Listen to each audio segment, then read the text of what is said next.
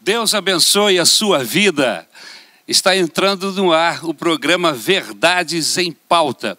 E hoje com um assunto muito importante, melindroso, porém muito importante. Você sabe lidar com o seu dinheiro? Esse é um dos nossos, ou melhor, é o nosso tema principal. Dinheiro. Você sabe lidar com ele? E falando em dinheiro, você já viveu algum momento de crise financeira na sua vida porque você teve dificuldade em administrar o seu dinheiro? Você acha que gasta bem o seu dinheiro, que administra bem o seu dinheiro? Você acha que precisa de orientação sobre este assunto? Olha, esses e outros assuntos serão alvo de nossa crítica, do, do nosso programa esta noite. Não saia daqui, não saia do canal, fique conosco, porque eu tenho certeza que Deus vai abençoar a sua vida. Eu sou o Ari, sou pastor deste ministério. Atualmente estou pastoreando a igreja de Caxias, Maranata de Caxias, no nosso município de Duque de Caxias. Aqui na mesa conosco nós temos a pastora Raquel, que também é psicóloga e sempre nos abençoa com sua presença aqui no nosso programa. Os nossos convidados hoje são muito bacanas, são muito especiais. Bacana é antigo esse negócio, né? Não, bacana é, é novo, pastor. É novo? Mas olha, ele é pastor evangélico, pastor do nosso ministério há muitos anos, amém? Ou melhor, há alguns anos, amém? Muito bem casado, nosso pastor Davi Pereira, que também é um profissional de primeira, um dentista da melhor qualidade, casado com essa loura bela, inteligente, não é verdade? É a nossa querida irmã Débora, que também é empresária, inteligente, e hoje esse casal bonito vão nos abençoar aqui de uma maneira tão especial com suas experiências, no nome do Senhor Jesus. Eu quero pedir a Débora que faça uma oração pedindo a bênção de Deus sobre as nossas vidas e as vidas dos nossos ouvintes queridos. Amém. Vamos orar? Senhor, nós louvamos o teu nome, te engrandecemos, Senhor, por esse privilégio que temos de, neste dia, entrarmos nos lares, Senhor, de tantas famílias, dos nossos irmãos, dos nossos amigos, dos nossos queridos, Senhor, que nesse momento, Senhor, abre sua casa para poder ouvir um pouquinho do que tu tens a tratar conosco. Paizinho querido, seja conosco, meu Deus, nós precisamos da tua graça. Nós precisamos da tua sabedoria, Senhor, para conduzir tudo o que tu queres falar através de nós e também para nós, porque nós ainda estamos aprendendo dia após dia contigo, meu Deus. É tão bom te pertencer. Fica conosco, fica à vontade em nosso meio, tenha total liberdade para falar o que tu queres e tratar, ó Pai. Muito obrigado. Nós te agradecemos em nome de Jesus. Amém. Nosso assunto hoje é como lidar com o dinheiro. Existem muitas pessoas que pensam e não dão importância ao dinheiro. Pensam que ele não tem tanta importância assim em suas vidas. E cometem um erro muito grande com esse tipo de pensamento. Deus, Deus dá uma importância muito grande ao dinheiro. Tanto que a Bíblia está cheia de, de princípios, está repleta de princípios maravilhosos sobre como usar o dinheiro, como gastar o dinheiro, como não se tornar escravo dele, não deixar que ele seja o seu senhor, mas ser senhor do dinheiro. A Bíblia dá tanta importância a este assunto que como eu disse, ela está cheia, repletas de princípios. Só para você ter uma ideia, das 613 leis escritas no Pentateuco, 100 abordam assuntos relacionados ao dinheiro. Você sabia que Jesus falou sobre o dinheiro cerca de 80 vezes? 21 das 49 parábolas de Jesus estão relacionadas ao dinheiro. Cerca de 20% do Sermão do Monte, capítulos 5, 6 e 7 do livro de Mateus, mencionam assuntos financeiros. Acreditar que o dinheiro não tem importância é um erro fatal. E porque há muitas pessoas pensando assim, nós temos pesquisas que nos mostram problemas muito sérios nos relacionamentos conjugais, pessoas que estão se enfermando com falta de apetite, insônia, estresse, tudo isso gerado pela incapacidade de administrar esse espécime tão importante em nossas vidas. Lidamos com ele para fazer quase tudo. Dinheiro. Como é que você lida com ele? Eu gostaria de começar a trabalhar este assunto esta noite. Eu vou pedir ao nosso querido pastor Davi que leia, por gentileza, um texto da Bíblia Sagrada, que é o Salmo de número 62 e o versículo de número 10. Amém, pastor. Se o senhor me permite, posso ler dois? Eu gostaria que você lesse dois, e até gostaria também que, enquanto você está, é, estiver lendo, a nossa técnica preparasse aquele vídeo maravilhoso sobre este assunto. Muito Amém. obrigado, pastor. É porque eu achei tão complementar o, o, versículo que o apóstolo Paulo também escreveu a Timóteo, que esse versículo que suscitou, Salmo 62, 10, 62, 10, diz assim: Se as riquezas de vocês aumentam, não ponham nelas o coração. E o apóstolo Paulo fala: Por quê? Porque o amor ao dinheiro é a raiz de todos os males. É muito importante a gente ter isso no coração e em mente, né? Que o nosso coração estando colocado nas riquezas, a gente vai ter problemas de administrar aquilo que é prioridade para nós no nosso coração. Ok. Você leu o Salmo 62, o Salmo 62 10. 10 e 1 Timóteo 6, 10. Muito bem. Dois. Vamos aos vídeos, então? Deus abençoe. Meu nome é Francisco. Meu nome é Rosileia. Nós somos membros da Igreja Missionária Evangélica Maranata, que fica em Duque de Caxias, no bairro 25 de agosto. Hoje queremos dar um pequeno testemunho. Em 2015 passamos por uma crise financeira difícil, sofrendo grandes perdas. Tivemos que administrar as nossas finanças com muita sabedoria e equilíbrio. Sabemos que a escassez financeira muitas vezes nos leva a um desequilíbrio emocional. Mas, graças ao nosso Deus e com muita calma, conseguimos vencer. Para isso, tivemos que reduzir nossas contas e reduzir tudo aquilo que não era essencial à nossa sobrevivência. Aquele momento nos ensinou a valorizar cada centavo. Por isso, queremos lhe aconselhar: faça o que é certo, confie em Deus, que tudo dará certo. Oi, eu sou a Patrícia do André. Eu sou a André Patrícia. Nós somos da Maranata do 25 de agosto. E a gente veio aqui responder três perguntas a respeito de vida financeira. Primeira, vocês já passaram por crises financeiras? Sim, principalmente no nosso início de relacionamento de casamento, né?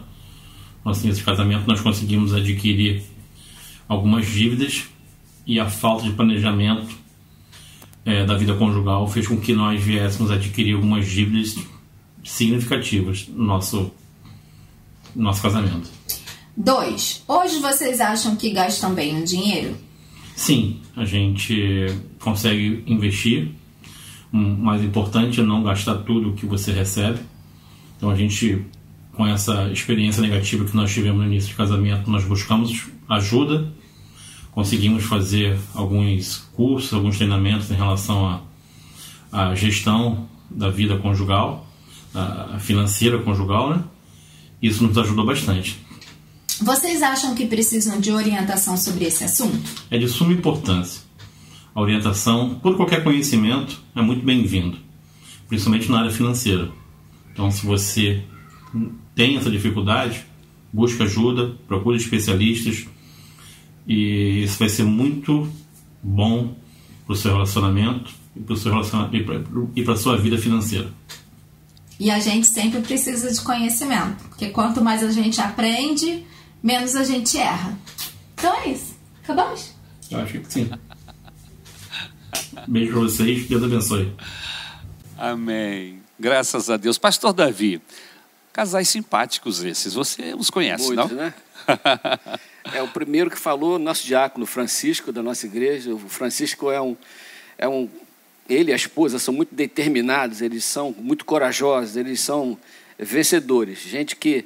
É, so, eles sofreram uma queda muito grande, uma, uma perda muito grande na vida profissional, e ele está se refazendo das cinzas e já está vencendo de novo. Sabe aquele cara que não desiste?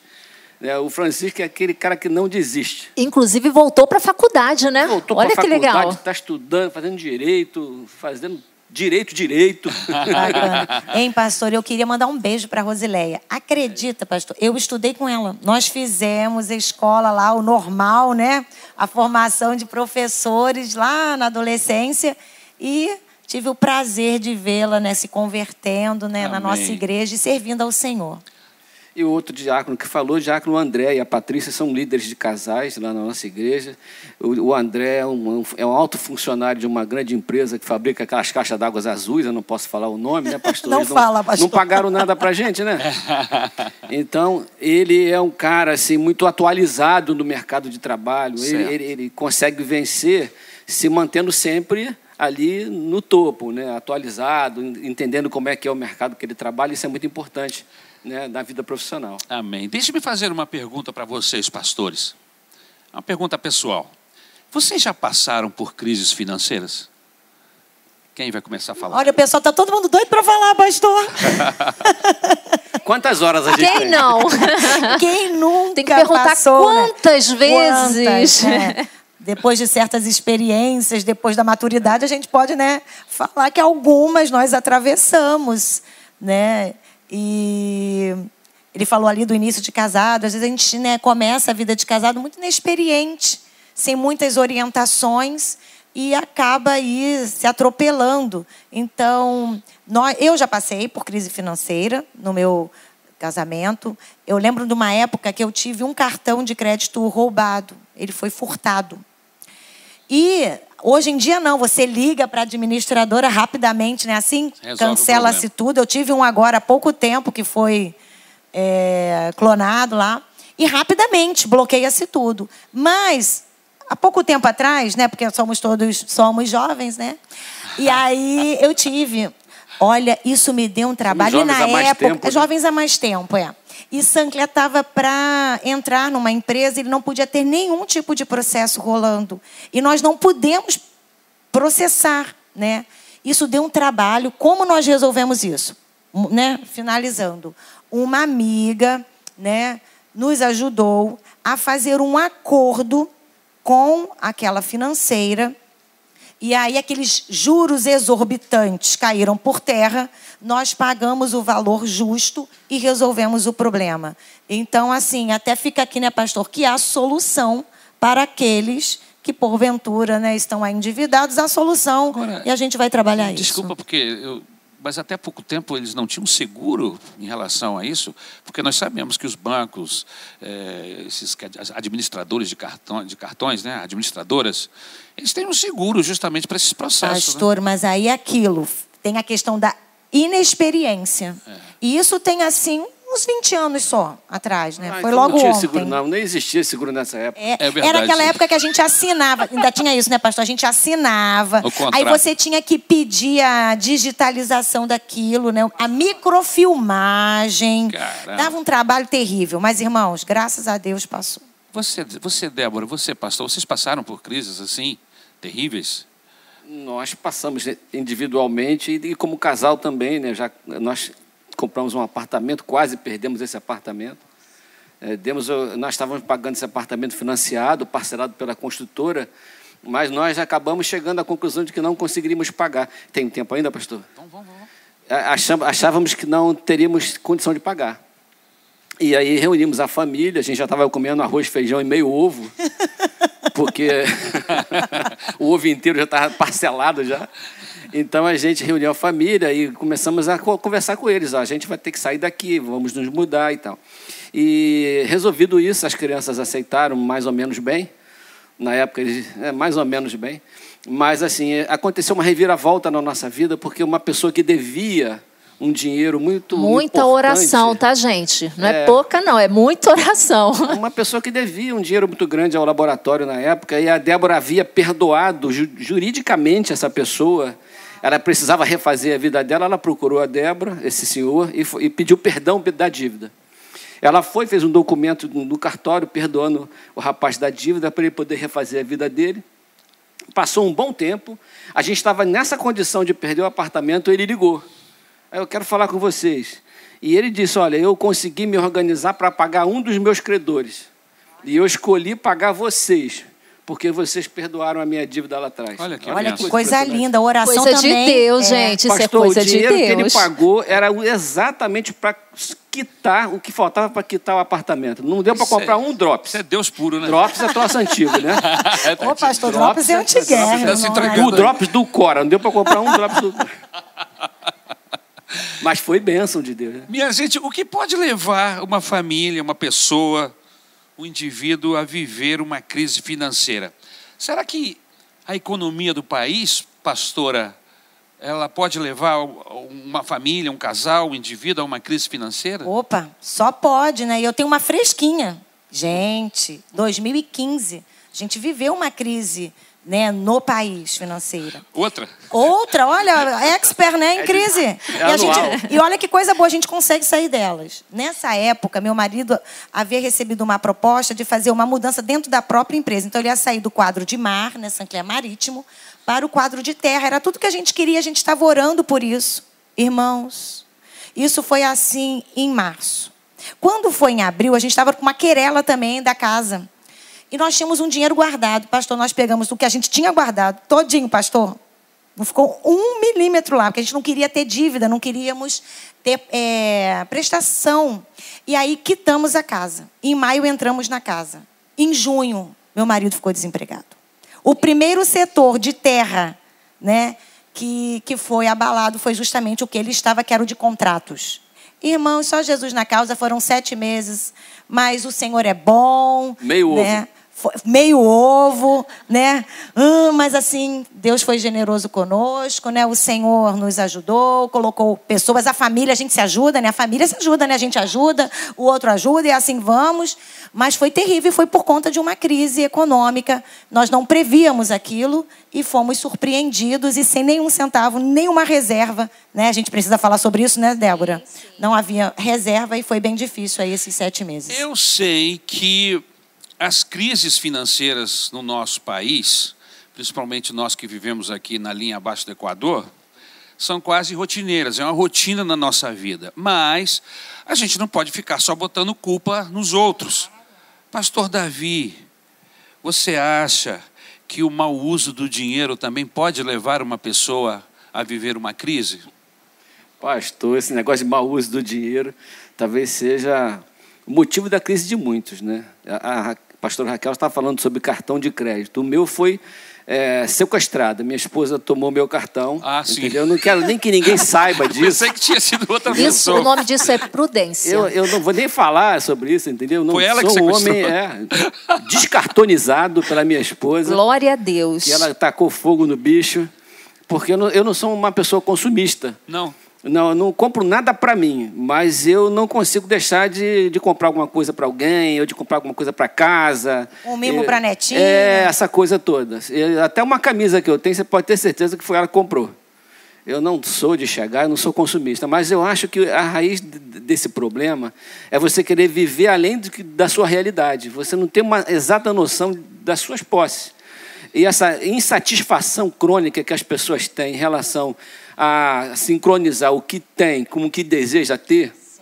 esse ponto de equilíbrio, porque nem tudo que eu desejo ter, por mais que eu me organize e por mais que eu me esforce, eu vou conseguir ter. Né? Eu queria Entendi, ter um pastor. apartamento em Nova York, eu posso juntar dinheiro a vida inteira.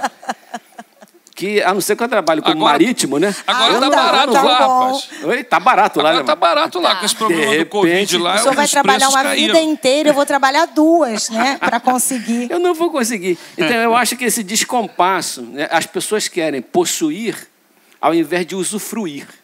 Eu acho isso tão importante porque você passa a vida lutando por coisas que são tão inalcançáveis. Até você até alcança. Quando alcança, está na hora de morrer. Acabou o seu tempo. Você não usufruiu nada do seu dinheiro, das bênçãos de Deus. Então, eu acho que isso aí é, é muito importante, até para o bem-estar do coração. Né? Agora, de- deixa eu falar com a sequestradora do seu cartão. Eu queria saber dela se o gasto sem critério. Porque as pessoas vão gastando. Você acha importante você ter critério na hora de gastar? Muito importante. É muito importante você saber o que você tem, você conhecer a sua finança de uma forma geral. Porque normalmente as pessoas sabem o quê? Quanto eu ganho e acabou. Tem muitas pessoas que não sabem quanto que custa para pagar cada conta. Então aí Aonde está essa pessoa, gente? É, por aí. É, é, Tá entre o nosso público aí ouvindo aí. É a cantora. Pois é, mas é muito importante você ter o critério para você poder saber. E faz parte de uma boa administração. Você entender o que você pode, o que você não pode. Isso não significa que você nunca vai fazer. Às vezes é importante você deixar para um outro momento. E às vezes você termina gastando, você é tão sem critério para gastar, que olha só, você termina gastando sem a menor necessidade. Depois fica pensando, poxa, mas eu nem precisava. Entendeu? Olha só como que é. E isso, irmãos, é, é uma coisa tão importante. Por quê? Olha só. A Bíblia nos ensina a ter sabedoria para administrarmos os nossos recursos. É muito importante nós sabermos esses critérios. O que eu posso, o que eu não posso, o que eu devo. E o que eu não devo fazer. eu preciso. Exatamente, isso é muito importante. E outra questão, é a esposa dentro de um lar. Nossa, isso é importantíssimo para o recurso da família, porque a esposa ela tem esse poder de olhar as coisas e falar não, não vamos levar essa marca aqui não, vamos levar essa daqui que misturando um pouquinho mais dá certo, uma misturazinha disso com aquilo vai ter a mesma função. Então todas essas coisas é muito importante. Então a responsabilidade de uma mulher dentro do lar é muito grande nessa questão do orçamento familiar. Então, assim, tem que, temos que ter o critério para sabermos realmente em que gastar e como gastar. Muito bem. Você, enquanto estava eh, respondendo a pergunta, você me chamou a atenção em uma palavrinha que você falou aí. Entendeu? E até eu ia perguntar ao pastor ali se era o problema dele. Você acha que compulsão. Que tem pessoas que são que têm compulsão com comida, gostam de comer e até Sim. perdem o limite do seu peso, etc. Não é assim? Agora, no gastar, existem pessoas hoje que estão vivendo dramas financeiros por causa da compulsão, pastora Raquel. Vou pegar a fala da Débora dessa questão até da mulher, né? Dentro do lar, né? Com essa visão administrativa, porque a mulher de Provérbios 31 é uma mulher que é considerada sábia e ela administra bem a sua casa. Porque, pastor, esse problema é um problema sério. A compulsão a compras é um problema até psiquiátrico que é tratado né, psiquiatricamente, até com medicação para ansiedade e ansiolíticos. Como é que é isso, E- pastora? Me permite, porque é possível que por trás dessas câmeras lá em casa existam pessoas que não conseguem se perceber, acham que esse essa, essa sua forma de agir com relação ao gastar, ao comprar, acho que isso é normal, porque eu sou mulher, ou enfim, eu ganho meu Preciso, né? dinheiro, eu preciso. Tem Preciso. pessoas que dizem assim, eu preciso dessa roupa, Eu eu preciso. preciso. Eu, outro dia eu vi isso no, no- no- na, na- numa loja. Eu estava com a Isabel, ela estava escolhendo umas roupas, aí passou uma moça, olhou para o vestido e olhou para o marido e falou assim: Fulano, eu preciso desse vestido. Eu- Algum dia eu vou usar, não sei quando, mas eu vou usar. Ou então, olha bem, se você muito ansioso, muito ansiosa. Por que, que eu vou falar ansiosa? Porque geralmente a compulsão a compras se dá mais nas mulheres. De oit- 80% a 90% dos casos é, são casos femininos, de mulheres. Né? Você está ansiosa, você vai ao shopping, você sair, você tem que sair de lá com alguma coisa. E você começa a perder a medida do que você está gastando, não há um planejamento. Quando você chega em casa, você fica arrependida, vem um sentimento de culpa. Nossa, por que, que eu comprei isso? Porque no momento que você compra, você libera é, hormônios bem bacanas, sabe, pastor? Que te acalma, endorfina, isso acalma. Aí você fica super feliz. Nossa, comprei aquela bolsa. Nossa, estava baratinha, né? Tava baratinha. Não preciso, mas comprei.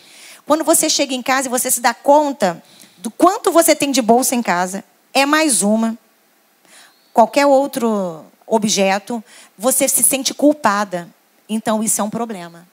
Né? Eu preciso, eu tenho recursos para isso, por que, que eu estou comprando isso? Se você está vivendo esse drama. Eu conheci uma pessoa, pastor, ela falava assim: quando eu estou muito agitada e eu estou sem dinheiro, eu vou. Antigamente, é, antigamente, tá, gente? Eu vou falar de antigamente. Eu vou naquelas lojas de um real, porque tinha umas lojas de um real.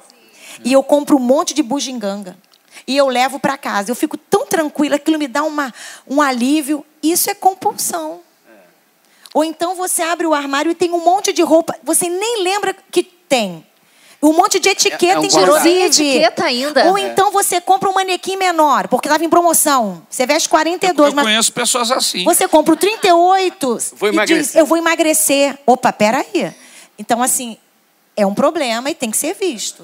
Pastora, pastores, Débora e, e Davi, vocês acham que se, se as pessoas tivessem um planejamento melhor é, em suas vidas, eles conseguiriam administrar melhor essa questão do dinheiro, do uso do dinheiro? Sem dúvida nenhuma. Sem dúvida nenhuma. Essa questão de você conhecer exatamente o, o que você tem, tanto do que entra, do que sai, você ter um planejamento, você estipular exatamente o que pode, o que não pode fazer, isso é fundamental. E uma coisa assim bem interessante foi a pesquisa que o senhor citou no início, na abertura né, do programa, falando justamente do desgaste que tudo isso tem trago para as famílias, para, para os casais e tem sido alvo de muitas famílias que são destruídas, né? Então isso é muito importante, né, que se tenha aí esse planejamento, que você se organize de uma forma geral. E outra questão, esse planejamento, ele é muito importante que seja feito entre o casal, sem dúvida nenhuma, mas envolve toda a família. Olha o detalhe, né? Isso é muito importante que os seus filhos saibam o que pode, o que não pode, o porquê que você você está economizando. O custo da casa. Exatamente. Né? Quanto custa a casa? Isso, é, é muito importante para que ele filhos. tenha essa noção. E assim, é, às vezes a, a, a, as pessoas começam a se preocupar com isso. A gente tem um treinamento que a gente faz para noivos, né? Cursos de noivos, e a gente fala muito sobre essa questão da finança. Porque normalmente você se preocupa quando? Quando você vai se casar. Mas é muito importante que o adolescente, que o jovem, jovem, ele já tenha todas essas informações, porque ele pode fazer tanta coisa bacana na sua vida já no início. Hoje em dia, a questão financeira, ela já é estudada com as crianças dentro das suas escolas. Então, assim, é uma cultura, é algo que vem ensinado já desde cedo, não só para a vida familiar dentro de casa, depois que vocês já assumem as suas responsabilidades. Então, o planejamento é fundamental. E pensando aqui, pastor, eu lembro chamar a família, né? Então, quando aconteceu isso lá em casa, o desemprego, nós conversamos com os meninos, né? E eu lembro do meu mais velho ele falar assim pra gente: "Mas mãe, eu nunca vivi uma crise". Eu falei: "Meu filho, a sua mãe já viveu algumas. Ouve o que a mamãe vai te dizer. Ela vai passar. Mas nós vamos ter que cortar algumas coisas. Não vai faltar nada para você no sentido de comida, mas nós não vamos sair tanto, mas a gente não vai comer tanto fora, a gente não vai tanto ao McDonald's, né? E o, e o mais novo gostava muito do carro que nós tínhamos, né? Que era cheio de coisinha, de apetrecho, não sei o que. Ele falava, mas eu tô tão acostumado, eu sento ali naquele meu lugarzinho, né? Meu filho, e você também não vai andar a pé. A sua mãe andou muito a pé, andou muito de ônibus tenho muito orgulho disso. Você vai continuar tendo um carro, só que não vai ser esse, vai ser outro. E a vida segue. E é assim que funciona. É, as pessoas geralmente, quando elas estão com muitas dívidas, elas cometeram alguns erros para chegarem a essa condição, não é verdade? Eu queria, já que nós, nós temos três queridos aqui para nos ajudar nessa questão da administração do dinheiro, começando pelo pastor Davi. Qual seria o primeiro erro básico quando uma pessoa para a pessoa chegar a essa, essa, essa vida descontrolada, esse, essa situação tão, tão difícil que muitos se encontram hoje? Pastor, um dos grandes problemas é o crédito fácil, né? A facilidade que a gente tem hoje para comprar alguma coisa. Eu estava falando, não sei se ontem, na nossa conversa, que eu conheci uma, uma senhora que ela tinha um apartamento alugado para guardar os sapatos dela. Sério? Sério, ela, ela achou que os sapatos já estavam incomodando na casa dela, não tinha. É, para não botar o marido para fora, ela botou os sapatos para fora. Num outro apartamento? alugou um apartamento, organizou lá e naturalmente ela visitava aquele, aqueles sapatos todos os dias. Né? Era quase que um santuário. É um né? santuário dos sapatos. Então, é, o crédito fácil é, é um, uma armadilha, porque você está com aquela disponibilidade ali de gastar um dinheiro que você ainda não ganhou numa coisa que você nem precisa normalmente. O meu, né? o meu filho, quando eu era pequeno, quando ele era pequeno, não vou dizer qual dos dois, né? Sim, Mas ele, é... ele chegava assim, pai, compra aquele carrinho para mim. Eu falei assim, não, papai, hoje está sem dinheiro. Aí ele falava assim, mas você tem o um cartão. É. Passa o cartão. Aí eu falei assim, é, meu filho, mas quando eu uso o cartão, a conta chega amanhã. Como é que eu faço para pagar? essa facilidade, né, pastor? Ainda tem uma outra Você coisa não... que acontece muito, pastor. Não sei se acontece com todo mundo, mas assim, volta e meia você está de frente para um vendedor que fala assim: Olha, eu tenho uma oportunidade para você que é só hoje. Única. Pastor, eu é. odeio esse negócio de só hoje. Isso é conversa de vendedor. Eu agora falo, meu irmão, então não é para mim, que eu já orei a Deus, falei para Deus que quero pelo menos três dias para orar a respeito de cada decisão que eu vou tomar. Muito porque bem. esse negócio de só hoje é uma Mas desgraça. você sabe que isso dá uma aflição no, na pessoa? É, o cara quer de qualquer maneira. A pessoa já está querendo comprar. Aí o vendedor fala um negócio dele, desse, ele fica ansioso, ele tem que resolver o problema até o é final hoje. do dia. A é promoção hoje. vai acabar hoje, né? Vai acabar hoje. Daqui a pouco, Toda daqui a uma hora. Hoje, é, é verdade. E é conversa fiada. Verdade. Então, o primeiro erro nessa escalada para a derrocada financeira é o cair na armadilha do crédito do fácil. crédito fácil. Pastora, querida Débora, me responde aí o segundo erro na sua concepção. Pois é. é. Eu vejo assim que é a questão realmente da educação financeira. Entendeu? Por quê? É, do, dois fatores importantes em relação a, a essa questão da educação financeira. Primeiro, a falta de disciplina. É, é, muito importante, dentro dessa, dessa questão, você ser disciplinado, você buscar ali é, o conhecimento, você entender o, o que, que você realmente está planejando. Então, assim, isso, isso é muito importante. Então, você precisa ser disciplinado, você precisa focar no que você está buscando, nas metas que você estabeleceu. E a segunda questão que eu vejo assim importantíssimo para essa questão é a falta do conhecimento.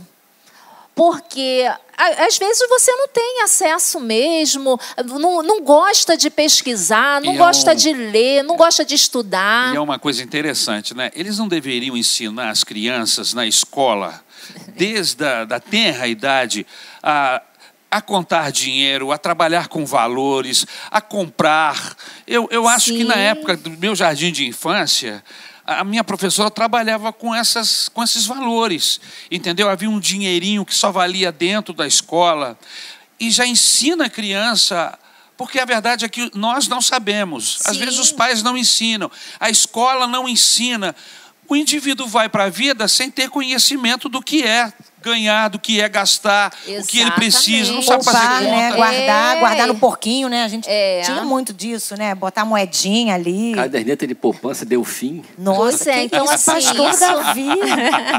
eu li isso numa enciclopédia. Ah, isso, né? eu sei. Agora, quando você começa a praticar isso, o que, que acontece? Você começa a ver os frutos. E aí você percebe que você pode criar uma independência financeira, você pode ter uma vida vida financeira tranquila, e aí você começa a pegar o gosto pela situação. Então, buscar é, entendimento O dentro dessa matéria, conhecimento é importantíssimo. Buscar é, pessoas que entendem do Isso, assunto, Informações, né? que vão lhe passar informações, orientações sobre este assunto é É importante. muito importante. E Ó, disciplina. essa moça sabe, hein? Não, nem então. E é membro de nossa igreja.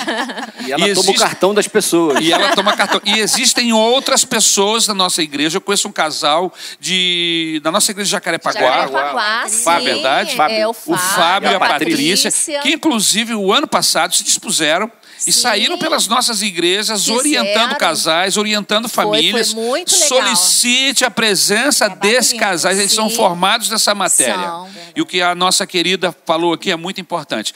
Mas, Raquel, você não vai ficar de fora, não. Você pensou que eu ia esquecer de você, né? Não, jamais, pastor. Eu sei que o senhor jamais se esquecerá de mim. O que, que você entende que contribui fora a facilidade do, do crédito, o não conhecimento, né, a falta de conhecimento da matéria? O que você acha que contribui para que essas pessoas vivam esse, essa vida totalmente descontrolada financeiramente? Sim, é, Principalmente nós. sim, nós somos cristãos. Como o pastor Ari disse logo no início, a Bíblia dá importância a esse assunto. E nós, às vezes, vivemos situações né, difíceis financeiramente porque a gente não atenta para aquilo que a Bíblia diz a respeito do dinheiro e da administração das nossas finanças. Então a gente precisa mergulhar na palavra para entender, para compreender, para aprender a lidar com o dinheiro. Né, Muito pastor? bem. Estamos entrando no nosso segundo bloco. O primeiro bloco passou batido, foi muito rápido. Nós já estamos com mais de 40 minutos de programa e nem percebemos. Neste segundo bloco, nós vamos trabalhar a questão bíblica deste assunto. O que é que Jesus, o que é que o nosso Deus fala a respeito do dinheiro? Pastor, sempre começando por você, algumas coisas que Jesus nos fala sobre dinheiro, pastor. Por favor, nos ajude. Bom, pastor, Jesus fala muita coisa sobre vida financeira, sobre metas, sobre como, como você viver equilibradamente a sua vida financeira. É, uma das coisas que ele diz, e que eu acho que é muito importante para nós levarmos em consideração, é sobre a seriedade da nossa vida. É, a gente precisa olhar para as situações e entendermos que nós temos um posicionamento cristão em tudo aquilo que a gente vive. As orientações que Jesus dá sempre são para chamar a, a, a, nossa atenção para a nossa responsabilidade. Existe uma responsabilidade muito grande no nosso testemunho, na nossa caminhada, naquilo que as pessoas enxergam em nós, naquilo que as pessoas visualizam na nossa vida. É, uma das, eu já vou me adiantar nesse ponto, uma das coisas que eu acho importantes demais é a questão da honestidade conosco mesmo e com as pessoas que a gente vive em volta do nosso círculo em relação ao nosso compromisso com a verdade. Porque existem pessoas que acham que toda vantagem pessoal é válida a despeito de qualquer prejuízo que se possa ter na imagem pessoal ou no testemunho cristão por conta da vantagem que está levando. Né? É, pessoas que vivem desonestamente, pessoas que fazem, tomam atitudes é, desonestas em relação a contas, gente que. Por exemplo, gente que, faz que, um gato. Gente que faz um gato na energia. Né? E isso não é miau. incomum, pastor. Infelizmente não é incomum. É. Né? Tem o tal do gato net. tem o gatonete, tem ah, a- as pessoas que compram produto pirateado. A gente sempre tem emocionalmente uma desculpa para isso. Pessoas né? que só negam o imposto.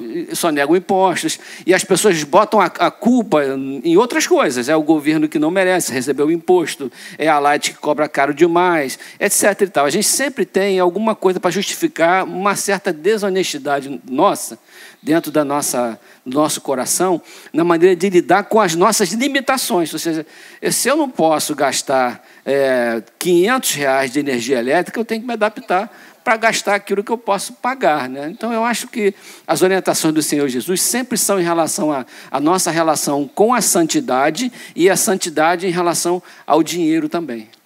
Muito bem, obrigado, pastor. Eu queria perguntar a Raquel, agora pela ordem, né? Na ordem correta. Raquel não, a Débora. Perdão, me desculpe. É, são as louras. São as louras, aí ele está assim, né? Débora, por gentileza, o que mais Jesus nos fala sobre o dinheiro? O que é que Deus mais pontua sobre o dinheiro para que nós possamos ter uma ideia? Então, é, quando fala é, sobre essa questão é, bíblica, né, eu gosto muito, muito, muito do que diz em Lucas 14, no versículo 28 e 30, que faz o, fala o seguinte: se um de vocês quer construir uma torre, primeiro senta e calcula quanto vai custar. Olha que legal, gente.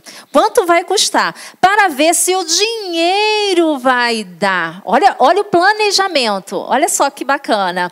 Se não fizer isso, ele consegue colocar os alicerces, mas não pode terminar a construção. Aí todos os que virem o que aconteceu vão caçoar dele, dizendo: Este homem começou a construir, mas não pôde terminar. E assim, é, eu aprendo aqui, né, como que, que, o, que o nosso Deus é tão maravilhoso. Ele nos ensina a planejar.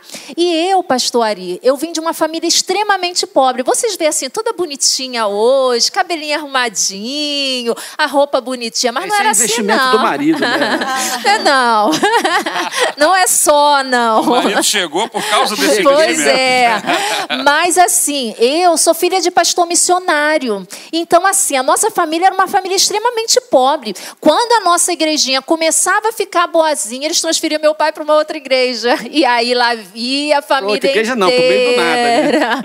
Pois é. E assim, nós nunca passamos fome. O Senhor é fiel, Amém. mas nós passamos por muitas restrições. E aí, quando eu comecei a ver na Bíblia, entender na Bíblia o que, que o Senhor queria nos colocar em relação a esse planejamento financeiro, a essa independência que Ele deseja que nós tenhamos financeiramente, aquilo foi me encantando. Por isso que eu me apaixonei tanto por planejamento, tanto por essa questão de finanças e tudo mais. E é, tem uma pesquisa que foi feita, né, que fala que 90, 49 9% dos brasileiros, eles não gostam de fazer planejamento. É mesmo. Pois é, é muita coisa. É muita Vai na coisa. sorte. E por que, que eles não gostam? Alguns têm medo de saber a sua real condição. Olha só, de levantar ali a sua vida, trazer luz para dentro da questão. Aquele negócio me engana que eu gosto? amor? Exatamente. Ah, tem um fator aí psicológico, né, pastor? Eu acho que sou rico. Exatamente. Não, e ainda tem algumas pessoas que falam assim: ah, vai pela fé e eu consigo fechar o mês. Grande ilusão. Grande ilusão. bota Deus na coisa, né? Exatamente. Outra questão é falta de hábito, de você parar e realmente planejar, de você ter uma planilha onde você coloque ali todos os seus apontamentos e tudo mais. Em Provérbios, em Provérbios mesmo fala, né? Quem planeja com cuidado tem fartura. É Provérbios 21, no, no versículo 5. Então, nós temos que buscar sabedoria no Senhor de como nós vamos fazer o nosso planejamento, como que nós vamos administrar tudo que o Senhor tem colocado em nossas mãos. Gente, isso é uma responsabilidade muito grande. Por quê? Olha só, o Senhor tem te enviado um recurso todo mês. O que você tem feito com esse recurso? Entendeu? Como que vai muito além só de você querer ou não querer é, é, é, organizar ali as suas finanças, é uma autorresponsabilidade. Quando nós fazemos Seria treinamentos. como, seria como ligar com- lidar com o dinheiro de outra pessoa? Sim, sim. É o nosso pai que está nos dando aquele crédito para que você possa administrar. Quando nós fazemos é, esses treinamentos financeiros, eu gosto sempre de trazer uma sugestão para as pessoas, porque às vezes as pessoas não têm muita noção de como fazer, o que fazer, o que pode, o que não pode, quanto que pode gastar com isso, quanto que não pode gastar. E aí eu gosto sempre de falar, né, dentro desse planejamento, crie a sua planilha, tenha uma planilha com as suas contas, coloque lá todas as receitas que você vai ter. O, O que o que é uma receita, querida? É tudo que entra, tudo que você coisa de ganha. fazer bolo, pastor. Assim, Não é, não é. Receita. Tudo que você ganha. É aquilo que entra. Muito bem. Isso. Aí você vai colocar lá, porque uma família, ela tem vários compostos de renda. É o, é o esposo, é o esposo. Às vezes já tem um filho que pode contribuir. Que trabalha. E isso também é um erro que nós vemos nas famílias. Muitas famílias não permitem que os filhos contribuam para a renda de dentro da sua casa. E é importante para que ele tenha responsabilidade. A renda familiar. Tá? Exatamente. Quando não for preciso, não, nós não precisamos, meu filho, então você guarde o seu valor, você invista o seu dinheiro, mas que ele entenda que existe um planejamento familiar dentro daquela casa. Que e conta aí, com ele, né? Que conta com ele. E aí, a partir daí, eu, eu gosto de sempre trazer essa sugestão. Primeiro, nós precisamos doar. Nós somos dizimistas. Nós entendemos que nós somos abençoados pelo Senhor, pela fidelidade que nós temos à casa do Senhor. E eu costumo é, traçar como meta, dentro disso aí, coloca, gente, coloca 12% de doação. Como que é esses 12%? 10% já está escrito lá que você precisa obedecer, que é o seu dízimo. E os outros 2% você vai doar da forma que você acha que é melhor. Como? Uma instituição de caridade que você pode ajudar outra pessoa. Você pode é, já estar separado a sua oferta de você trazer para a igreja todos os dias. É muito importante os pais ensinarem seus filhos a ofertarem, não só ser dizimista. Outra questão também muito Deixa importante. eu falar uma coisinha aqui. Sim. Eu sei que você se empolgou aí. Já meteu a quarta marcha. Eu gosto, eu gosto demais dessa independência financeira que o planejamento te dá. Eu queria que no- no- lá no final, no, no último bloco, você trabalhasse essa questão um pouquinho mais. Sim. Mas a gente estava abordando o assunto daqui do Aham. que Jesus fala, o que Deus nos fala sobre o dinheiro. Primeiro, você falou que Jesus nos, nos dá a orientação de fazer Como planejar? um planejamento, Sim, não é isso? sim. Então você, para começar qualquer projeto financeiro, Precisa você planejar. precisa a ter Bíblia um nos dá base para isso. Planeje. Isso. Muito bem. O pastor falou de honestidade. Sim. Não há bênção de Deus sobre planejamento algum Se se, não, não houver honestidade de nossa parte. Existem pessoas até que planejam. Sim. Fazem um planejamento, tem planilha de tudo. Mas não paga imposto, só nega o imposto, compra produto pirata, é, pirata é, tem gato net. Porque as pessoas às vezes pensam que esse negócio de gato é só pobrezinho. Não. E eu tô cansado de ver nos jornais aí, principalmente aqui na região da, da Barra e do Recreio, casas de pessoas aparentemente muito boas, financeiramente falando, entendeu?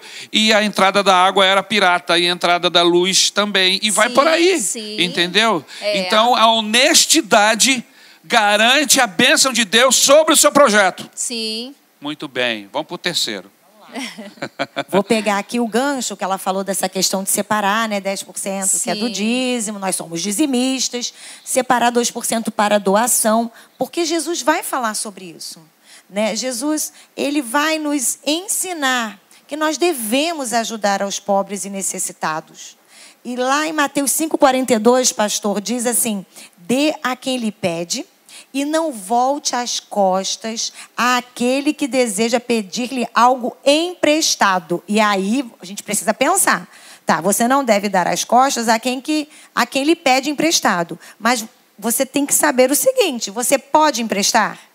Exatamente. Porque imagina, né, pastor? Você só deve emprestar aquilo que você tem e que você não vai precisar. Porque senão você pode entrar numa grande rede, né, confusa e por falta de planejamento também se enrolar.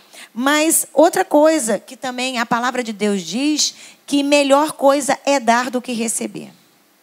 Quando nós damos, é um princípio, né? A gente faz, a gente dá e a gente recebe. Quer dizer que Difícil. não é só os princípios de Deus para ter uma vida abençoada, não é só fazer um, um orçamento, um, bom um- um planejamento. bom planejamento. É, porque se fosse assim, Não é só ser honesto, sim, mas também tem que tem que ter porque mão se, aberta. se o Senhor tem te dado, será que você não deve também ser um colaborador? Um abençoador. Né? Um, abençoador, um abençoador, alguém que está ali atento às necessidades do outro, porque um dia você dá, mas pode ser que amanhã você precise receber.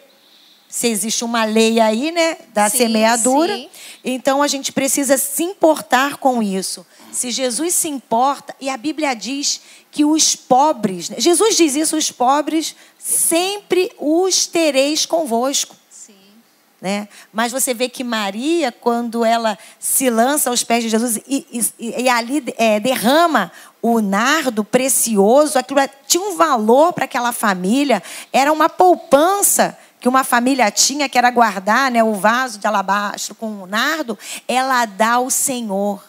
Então, irmãos, em alguns momentos nós precisamos dar aquilo que nós temos para abençoar a causa. E quantos irmãos nós conhecemos que têm recursos, têm se doado e têm dado a obra de Deus, e aqueles que precisam e não têm lhes faltado os recursos para terem uma vida também confortável.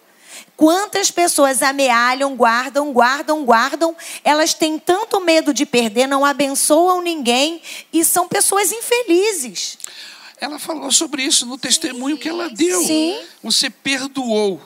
Você deu para alguém que não podia, que estava endividado, que não sabia o que fazer, você acabou perdoando a dívida. E olha o que aconteceu. Eles tinham uma necessidade. Testemunho vivo aqui a pouco. Verdade. então vamos Verdade. recapitular. Deus nos dá algumas orientações básicas para sermos abençoados na questão financeira, na nossa vida financeira. Primeiro, fazer um bom planejamento. Bom planejamento. Depois ser honesto. Não adianta planejar e ser desonesto.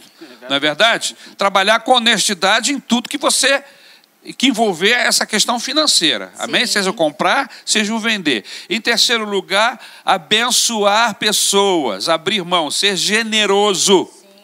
Pastor, me ajuda aí. É Tem mais alguma coisa? Essa questão que ela está falando é como se. Eu, eu, eu visualizo assim, pastor. É, Deus quer abençoar pessoas e ele usa alguns canais. Então, se Deus não gosta de acumuladores, poderia dizer isso? Acumuladores de bênção? Ah, pode a, falar assim. A, a, bênção é só minha e não é para mais ninguém. Então, Imagina. se Deus não distribui dinheiro nem comida nas esquinas pessoalmente, eu nunca vi Deus nas esquinas fazendo isso. Não. Ele faz isso através das pessoas, através da sua igreja, através de mim, de você. Então, eu acho que Deus abençoa mais aqueles que distribuem porque você é canal de bênção para a vida de outras pessoas. Eu vejo isso acontecer muito, eu acho impressionante como as pessoas não enxergam isso. Elas acham que guardando para si, elas vão acumular e vão ser mais abençoadas. Agora, existe alguma coisa, pastor, dentro do, do texto bíblico onde Deus nos fale que, que nós não devemos confiar muito em dinheiro? Porque existem pessoas que, às vezes, à medida que elas vão enriquecendo, que vão sendo abençoadas por Deus, elas começam a se esquecer. Na verdade, essa pergunta eu, eu, eu teria que fazer era para Débora, não era assim? É. Vamos lá, Débora, por favor. Então, em Mateus mesmo fala sobre isso, Mateus 9, 10, né? Não levem nem ouro, nem prata, nem cobre em seus cintos. Não levem nenhum saco de viagem, nem túnica extra, nem sandália, nem bordões, pois o trabalho, o trabalhador é digno do seu sustento o grande perigo que eu percebo diante disso, de quem prospera, é depositar sua confiança em dinheiro, no dinheiro e não em Deus. Isso é muito perigoso. E nós vivemos muito dessas questões dentro das nossas igrejas, porque às vezes é, o Senhor abençoa, nós somos prósperos, adquirimos propriedades e queremos desfrutar dessa propriedade em vez de estarmos na casa de Deus. Então temos que separar muito bem essas questões. Acontece muito isso com casa de praia. Imagina, estou na minha casa de praia no sábado, maravilhoso, um, o dia ficou lindo e no domingo eu tenho que ir para a igreja. E isso termina fazendo com que as pessoas não assumam a responsabilidade dentro da igreja. Por quê? Para não atrapalhar o fim de semana. Né? Exatamente. Não quero que atrapalhe meu fim de semana, porque é mais fácil eu dar uma esticadinha. Vou só para a reunião da noite. Sim entendeu? Eu, uhum. E fico ali. Então, assim, nós temos que ter muito cuidado em relação a Quer isso. Dizer que, assim, quando é, dependendo do uso que a gente faz, da bênção que a gente recebe, essa bênção pode nos afastar de Deus e Isso, deixar de ser bênção. Pode, Pode se pode tornar deixar. uma maldição, né? Pode, po- e perder a sua própria família. Olha só, Sim. que triste. E a outra questão também dentro disso aí, que eu vejo, né, dentro dessa situação toda, é que nós temos que entender que nós fomos chamados pelo Senhor. O Senhor nos capacitou. Foi o Senhor que te deu sabedoria para você ser esse bom profissional. Tudo vem dele, tudo. E outra questão também que eu acho muito bacana a gente abordar é porque às vezes nós temos muitos conflitos dentro dos lares, porque a esposa ou até mesmo o esposo se sente mais importante porque ganha mais ou ganha menos. Tem Entendeu? isso, acontece isso. Acontece. E na realidade, quando nós entendemos esse conceito de que é o Senhor que está provendo para nossa família, é o Senhor que é o dono do ouro e da prata, não existe nem A nem B. Aquela benção foi o que o Senhor enviou para a nossa família. O dinheiro passa a ser um recurso que chegou. É um conceito espiritual da renda Exa- familiar. né? É, mu- isso aí é muito espiritual, né? Muito, Você muito. Compreender isso e você entender que é o Senhor. Isso é muito importante. Agora, Raquel, essa questão do dinheiro, nós falamos um pouquinho sobre isso lá no começo do programa, a questão da ansiedade. Existem pessoas que ficam muito ansiosas por conta dessa questão da vida financeira. O que, que Jesus diz sobre isso? Irmãos, é claro, né? Se você está aí num, num redemoinho né, de contas e pagando juros, cheque especial e o cartão de crédito exorbitantemente, né, juros e juros, você tende a ficar ansioso. Mas olha, Jesus, o que, que Jesus diz para nós? Não andeis ansiosos por coisa alguma. Olha isso. Aquilo que vamos comer, aquilo que vamos vestir, e ele nos manda então olhar para as aves do céu, para os lírios do campo, não tecem, né? E nem Salomão se vestiu com tanta beleza. Ah, mas isso é tão bonito, tão poético, né, pastor? Mas eu estou devendo lá. Irmãos, e aí a gente atenta somente para isso. Eu queria que você pensasse numa coisa. Você tem necessidade eu posso falar também, como a Débora disse, nós, eu também vivi em uma família de pouquíssimos recursos. Mas nós também nunca sofremos privação de fome, de vestimenta. Deus nos dava o necessário. A verdade é que a gente quer sempre mais, até em função do sistema em que nós estamos inseridos, que é um sistema capitalista e é um sistema cuja sociedade te puxa para o consumo. Você precisa. Irmãos, se você segue no texto, Jesus diz mais: buscai primeiro o reino De dos Deus. céus, o reino de Deus, e a sua justiça, e as demais coisas vos serão acrescentadas. Então, se o seu olhar, o seu foco é o dinheiro, você está desfocando do principal, que é o reino de Deus. Ninguém aqui vive, né, é, em É nuvens. quase que uma idolatria É, o dinheiro. Né? nós somos pessoas reais, nós trabalhamos, né? Estamos falando sobre algo que nós vivemos. Agora, Jesus continua sendo o centro da nossa vida e precisa ser o centro. Se eu coloco o dinheiro, eu me perco.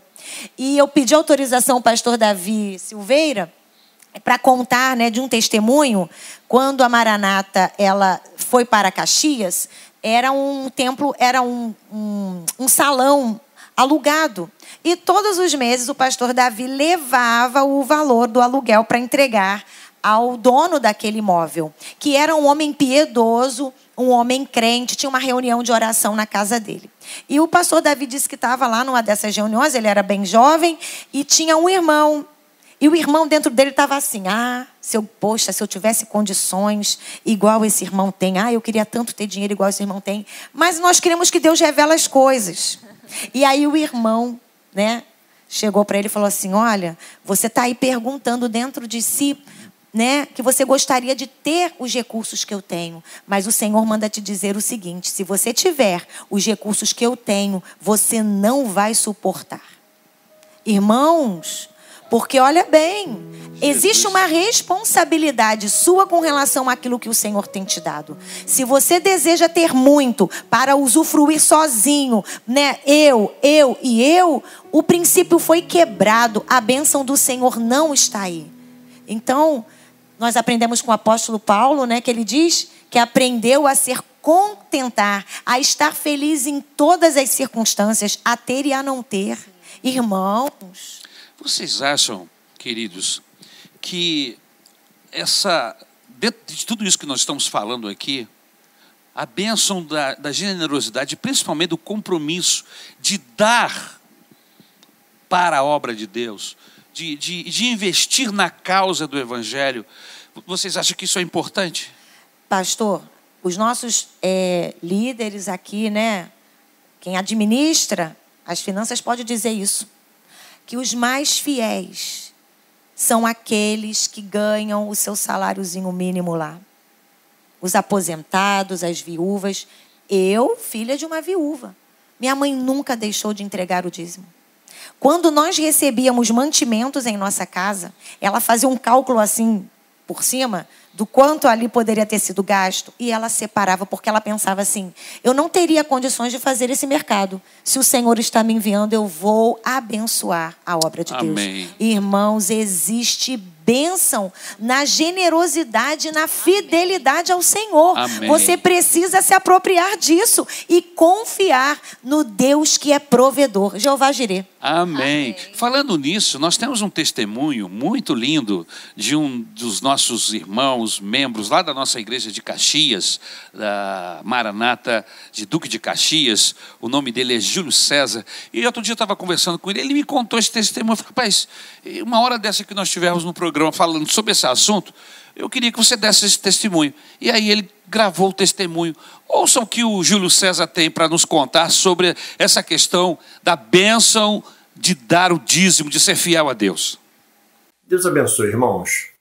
Quando eu me converti em janeiro de 2000, eu não entendi a questão de dizimar. Como eu, vendendo o almoço para comprar a janta, teria que tirar 10% dos meus proventos para dar na igreja.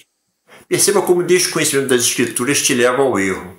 Não se tira nada para dar na igreja. Se separa a oferta para, com todo amor, devolver a Deus. Culto após culto, eu observava os irmãos dizimando e aquilo foi me incomodando. Depois de um ano resistindo, eu comecei a dizimar. Só que eu dava aquele dízimo chorado, irmãos. Eu dizimava como que por obrigação. Meu dízimo era tão farisaico que eu calculava os 10% certinho e se tivesse que botar moedinha de centavos no envelope, eu colocava. Irmãos, se não tiver amor nas suas ações, de nada vale. Passados uns quatro ou cinco meses, não lembro direito, eu estava no culto, começou o momento do ofertório. Lembrei que eu não tinha trocado dinheiro para dar o dízimo. Eu olhei para o dinheiro, olhei para o céu e falei: Senhor, troco desse dinheiro não vai resolver meus problemas. E além do mais, é tudo teu mesmo. Coloquei todo o dinheiro no envelope, beijei e botei na salva. No dia seguinte, comecei a ter uma experiência nova com o Senhor. Minhas vendas começaram a decolar. Nessa época, eu trabalhava numa empresa que me disponibilizava um mix de produtos enorme para fazer negócio. E o Espírito Santo foi me mostrando itens para oferecer aos clientes que eu antes não enxergava. Antes, minhas vendas oscilavam muito. Um mês era uma benção, no outro era um fracasso. Depois que eu passei a dizimar com amor, as vendas aumentaram e oscilavam muito pouco de um mês para o outro. Dois anos depois, eu fui promovido a gerente dessa empresa, sem preencher a metade dos requisitos para a função. Mas esse testemunho fica para uma próxima. Que Deus abençoe os irmãos. Olha aí que benção esse testemunho. Como é importante nós observarmos as orientações da Bíblia, do nosso Deus, sobre a questão financeira e principalmente quando nós somos generosos. Nós estamos entrando no terceiro e último bloco do nosso programa, que já está no fim. Mas eu preciso que os nossos queridos, principalmente esse casal amado, nos dê algumas lições práticas para que os nossos ouvintes, os nossos seguidores do YouTube, possam colocar em prática, amém? Alguns conselhos práticos para nós fecharmos esse terceiro bloco. Por favor, eu vou deixar por conta de vocês. Está por conta dela mesmo. Ah, é? É, nós temos um slide aí, né? Queria pedir à produção para que colocasse para gente, para ficar melhor, assim, mais didático para os nossos irmãos entenderem um pouquinho melhor. E o, primeiro conselho que nós gostaríamos assim de estar tá comentando é o que nós falamos sobre a questão financeira. Traga a luz para dentro da, da, da, da, sua vida financeira. O que, que é trazer luz? Trazer conhecimento, você entender, saber o que você tem, o que você pode gastar, o que você não pode gastar. O que isso você é deve, o, né? o que você deve, tudo isso é muito importante.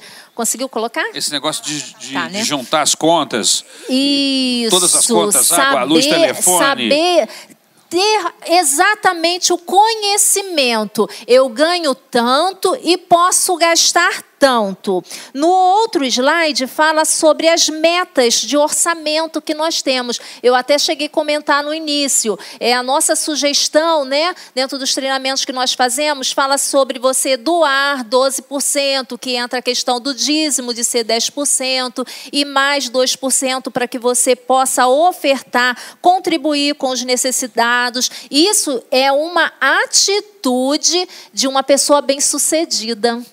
Entendeu? Então, isso é muito importante. É, a segunda sugestão, é, dentro dessa, dessa questão das metas, é você separar 5% do seu orçamento para você se pagar. Já viu aquele ditado que trabalho, trabalho e não vejo a cor do dinheiro? Isso é porque você não se paga. E a Bíblia fala que o trabalhador é digno do seu trabalho. Isso, o fruto do seu trabalho é o, o, o, dinheiro que você recebe. Então, quando você pega o seu orçamento e você separa 5%, você está colocando, você está pegando aquele valor e criando essa intimidade com o dinheiro. Então, eu colocaria ali, dentro das metas, 5% para você se pagar. E depois, 60% para você pagar todas as contas aluguel, condomínio, luz, gás, alimentação, todas as despesas que você tiver dentro de casa, você coloca ali. Nesse ponto é muito legal, porque você vai perceber que eu não posso morar nesse lugar ou eu posso morar também naquele lugar. Ah, tem isso, né? Porque tem. às vezes eu moro num lugar onde meu salário não não alcança. Não alcança. E outra coisa, nós vivemos uma vida social muito ativa dentro da igreja, não é? Todo final É de culto, pizzaria, vamos para não sei pizzaria. Ah. E às vezes a gente fica sem graça de falar: não, não posso ir, meu orçamento está apertado. Você não precisa. A partir do momento que você traz luz para dentro da sua vida financeira, você já sabe o que pode e o que você não pode. Exatamente. Eu não posso mais esse mês. E ninguém precisa saber. Não. Simplesmente, não, hoje a gente não vai. Acabou. E pronto, entendeu? Então é muito importante. E quando você estipular lá, você vai ver o seguinte: é, não coloca justinho para ficar certinho, 60% cravado, bacana. Não. Deixa uma sobrazinha para você pagar suas contas com facilidade. Entendeu? Porque isso traz dignidade para a pessoa. Você olha para aquilo ali e, Traz fala, um "Poxa, sono confortável, né? Exatamente, tranquilo, paguei minhas contas. É, às vezes, quando nós estamos dentro de casa, principalmente quando, quando as crianças estão de férias, a energia sobe. Olha só. A geladeira, Então, né, treme quando eles... Você já previsiona na sua planilha. Nós vamos deixar uma planilha de modelo para os nossos irmãos no final. Vai ter um link lá que você pode acessar. É um, é ah, um você, modelo. você está dando o endereço de uma planilha, é isso? Isso. E aonde que tá? Onde, onde vai estar essa planilha? Na descrição do- Isso, do, no, vídeo, no né, vídeo vai ali ter, um o link. Aí você pode baixar e pode olhar ali direitinho. E dando continuidade, até, até então, nós já temos 77% do nosso, da nossa renda ali envolvida nisso. Depois, você pensa em investimento. E tem dois tipos de investimento. O investimento que você faz para realizar sonhos, uma festa que você quer dar, uma viagem que você quer fazer, para você realizar sonhos, coloca 10% ali. E existe o investimento para você fazer o dinheiro trabalhar para você, para que o dinheiro renda, para que você tenha uma vida mais confortável amanhã. Então você tem mais 10% de investimento. Dentro disso tudo aí você tem 97% da sua renda comprometida. Aí sobra 3%. O que, que é que nós orientamos dentro desses 3%? É a abundância.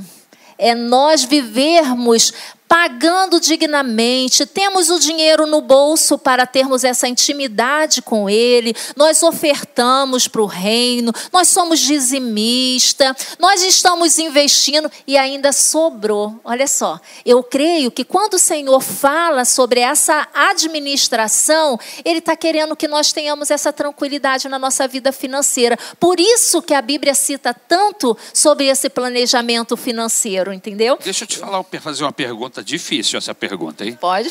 Porque você está falando aí, no caso de uma pessoa que está organizando a sua vida financeira, trazendo luz, Sim. mas ele tem uma renda e ele está distribuindo esta renda Sim. com as suas necessidades, etc.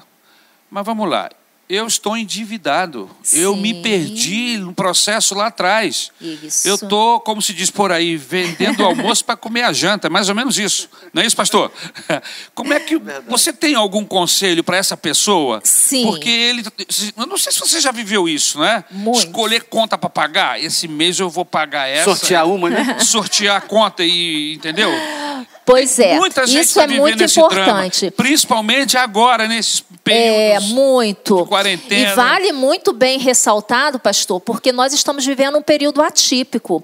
Tudo isso que nós estamos falando é dentro de um planejamento de uma vida normal. Hoje nós estamos tendo que adequar e mudar tudo dentro da nossa realidade. Mas vai voltar ao normal, em nome de nome Jesus. de Nome de Jesus. Jesus. Tem até o slide aí, o nosso próximo slide, que fala sobre isso. Trate sua dívida como um negócio e não como uma sentença, porque às vezes nós nos desesperamos tanto por conta dessa dívida e nós não trazemos a sabedoria, não buscamos é, como que nós podemos trabalhar com ela, buscar pessoas que podem nos orientar. Às vezes nós precisamos de um advogado para nos orientar, um consultor financeiro para dizer qual o passo a passo que nós vamos dar. É muito importante você conhecer a sua dívida e você ter um plano de ação para trabalhar e não se desesperar. Ore, clame ao Senhor, porque o Senhor vai enviar o socorro. Amém. Amém? O nosso tempo, meus queridos, foi embora. Ah. E nós precisamos terminar o programa, em nome do Senhor Jesus. E com certeza esse assunto é um assunto que ele sempre sempre é importante. Não existe um momento, principalmente aqui no Brasil, para quem vive abaixo da linha do Equador, ter entendimento sobre a vida financeira sempre vai ser muito bom. E com certeza nós vamos ter um outro momento para trabalharmos aqui eh, esse tema. Amém? Eu quero fazer uma oração a Deus. Vou pedir ao nosso pastor para fazer uma oração ao Senhor Jesus, pedindo a Deus que dê sabedoria para os nossos irmãos, que nos dê sabedoria para a gente administrar nossa renda, para a gente não se deixar levar pelo crédito fácil, eh, recebemos entendimento para administrarmos a nossa vida de uma tal forma que a gente possa viver, como disse a nossa querida Débora, folgadamente, amém? Mas com os nossos compromissos todos pagos, financeiros, sem dever ninguém, e ainda poder contribuir com a causa do Evangelho, ajudar necessitado. Pastor, faz uma oração por nós aí, em nome do Senhor Jesus. Pai amado, nós queremos aproveitar Amém, esse tempo que Jesus. estamos falando sobre esse assunto espiritual, que é o dinheiro, para suplicar a tua bênção sobre os nossos corações, a nossa vida, a nossa família, diante de tudo que o pastor Ari acabou de falar. Nós temos muitas limitações, nós não temos o conhecimento, às vezes não temos, Senhor, a concordância dentro de casa para lidar com esses assuntos, mas nós pedimos que o Senhor abençoe as nossas famílias, o nosso próprio coração, o nosso coração doador, nosso coração ofertante, mas também o nosso coração planejador, controlado, dedicado, Senhor, para que nós possamos achar esse ponto de equilíbrio. Talvez nós precisemos abrir mão de algumas coisas que a gente tanto deseja, quer, ou a gente busca para poder achar esse ponto de equilíbrio a partir do qual nós vamos crescer com a tua bênção e com a tua graça. Que o Senhor possa, nesse tempo, ajudar as famílias que estão endividadas, que estão passando por tantos, tanta privação, por conta da doença, da enfermidade que estamos vivendo, mas nós pedimos também que a normalidade, que a saúde financeira, que a paz de espírito volte aos corações dos teus filhos que nesse momento estão orando conosco e suplicando pelas tuas bênçãos, em nome do Senhor Jesus. Amém. Senhor. Amém. Chegamos ao final do nosso programa. Queremos agradecer a Deus pela sua vida, pelo casal querido que nos abençoou, pela Obrigado, Raquel. pastor. Que Deus abençoe a sua vida. No nome do Senhor Jesus.